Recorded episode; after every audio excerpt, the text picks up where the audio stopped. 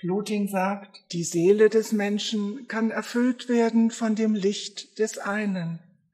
Das ist das höchste Ziel, was sie erreichen kann, jenes Licht anzurühren und es Kraft dieses Lichtes zu erschauen. Du bist dann rein und allein mit dir selbst zusammen und nichts hemmt dich auf diesem Wege eins zu werden und keine fremde Beimischung hast du mehr in deinem Innern. Du bist ganz und gar reines Licht, nicht durch Größe gemessen, nicht durch Gestalt in engen Grenzen gehalten, auch nicht durch Unbegrenztheit zu Größe erweitert, sondern gänzlich unmessbar, größer als jedes Maß und erhaben über jedes wie viel. Wenn du dich dann selbst erblickst, bist du selber die Sehkraft. Du gewinnst Zutrauen zu dir und bist so hoch gestiegen und brauchst nun keine Weisung mehr. Fällt jemand aus der Schau wieder heraus, so kann er die Tugend in sich wieder wecken. Wenn er dann wahrnimmt, dass sein Selbst durch die Tugenden von Ordnung und Form durchdrungen ist, so wird er wiederum leicht werden und durch die Tugend zum Geist und zur Weisheit aufsteigen und dann durch die Weisheit zu jenem.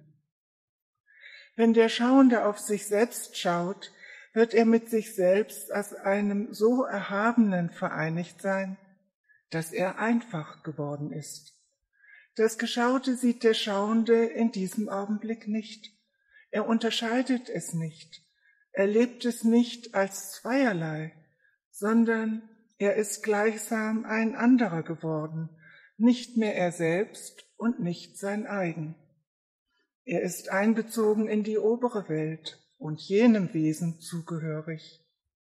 Und so ist er eines, indem er gleichsam Mittelpunkt mit Mittelpunkt berührt.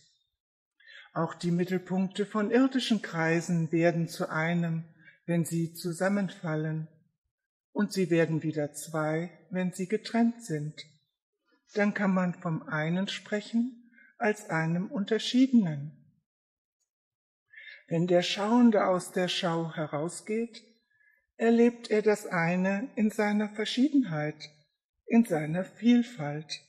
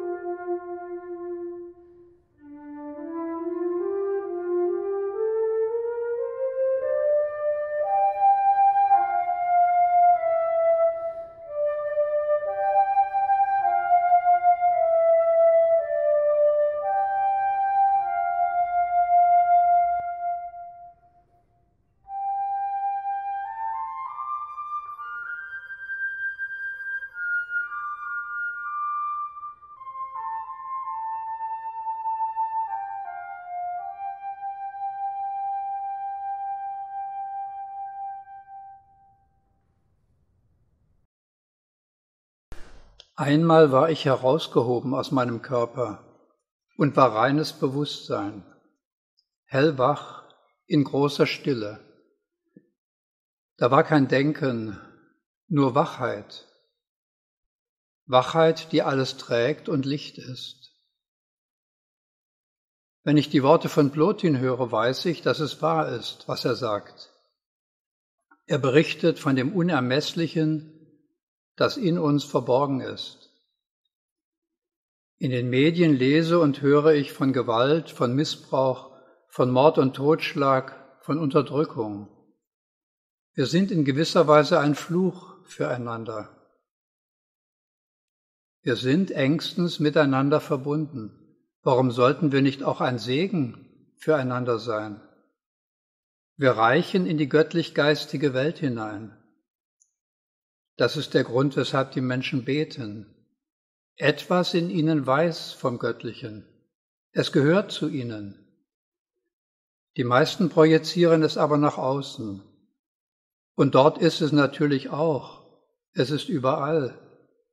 Ich fühle mich oft von ihm berührt und manchmal ergreift es mich stärker.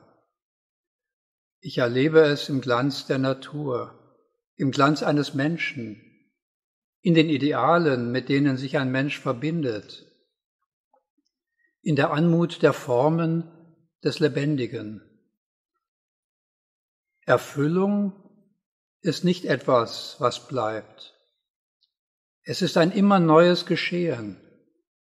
Wenn ich etwas davon erlebe, habe ich das Gefühl, dass ich es auch für andere erfahre, dass mein Erleben sich anderen unbewusst mitteilt unmittelbar über das seelische Feld der Menschheit. Jeder reicht weit über sich hinaus, in alles, was lebt, hinein. Wir können uns einlassen auf andere, in andere. Ich kenne Momente, in denen ich seelisch große Welten, große Weiten erlebe zu den kostbarsten Momenten gehören wohl die, in denen ich glaube, eine Seele wirklich zu erkennen. Dann berühren wir uns, vereinen wir uns im Unsterblichen. Auch wenn wir hier vielleicht in Schwierigkeiten sind. In solchen Momenten sind wir eins in der Welt der Unsterblichen. Zur Erfüllung gehört es, das große Entbehren zu erleben, die große Sehnsucht nach Erfüllung, nach einem erfüllten Miteinander.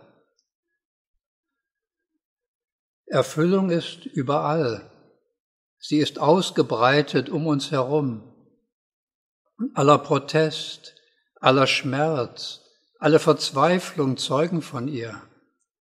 Sie würden gar nicht auftreten, wenn es die Erfüllung nicht gäbe. Berührt zu werden von dem alles erfüllenden großen Ganzen kann so schmerzhaft sein, dass man es nicht aushält.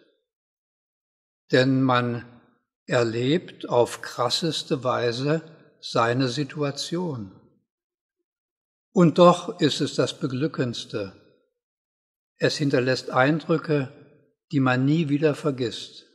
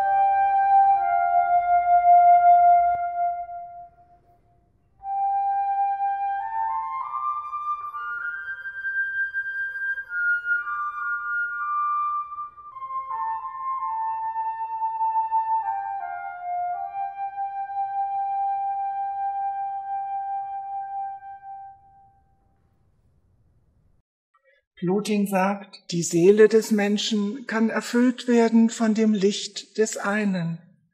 Das ist das höchste Ziel, was sie erreichen kann, jenes Licht anzurühren und es Kraft dieses Lichtes zu erschauen. Du bist dann rein und allein mit dir selbst zusammen und nichts hemmt dich auf diesem Wege eins zu werden und keine fremde Beimischung hast du mehr in deinem Innern. Du bist ganz und gar reines Licht, nicht durch Größe gemessen, nicht durch Gestalt in engen Grenzen gehalten, auch nicht durch Unbegrenztheit zu Größe erweitert, sondern gänzlich unmessbar, größer als jedes Maß und erhaben über jedes wie viel. Wenn du dich dann selbst erblickst, bist du selber die Sehkraft.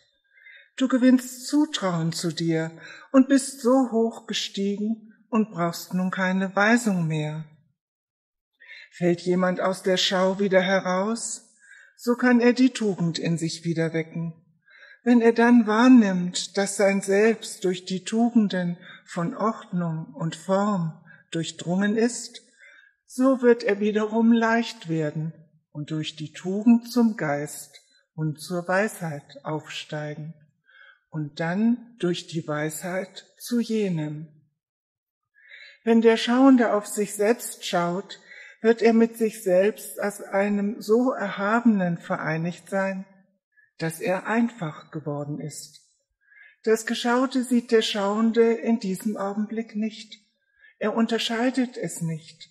Er lebt es nicht als zweierlei, sondern er ist gleichsam ein anderer geworden, nicht mehr er selbst und nicht sein eigen.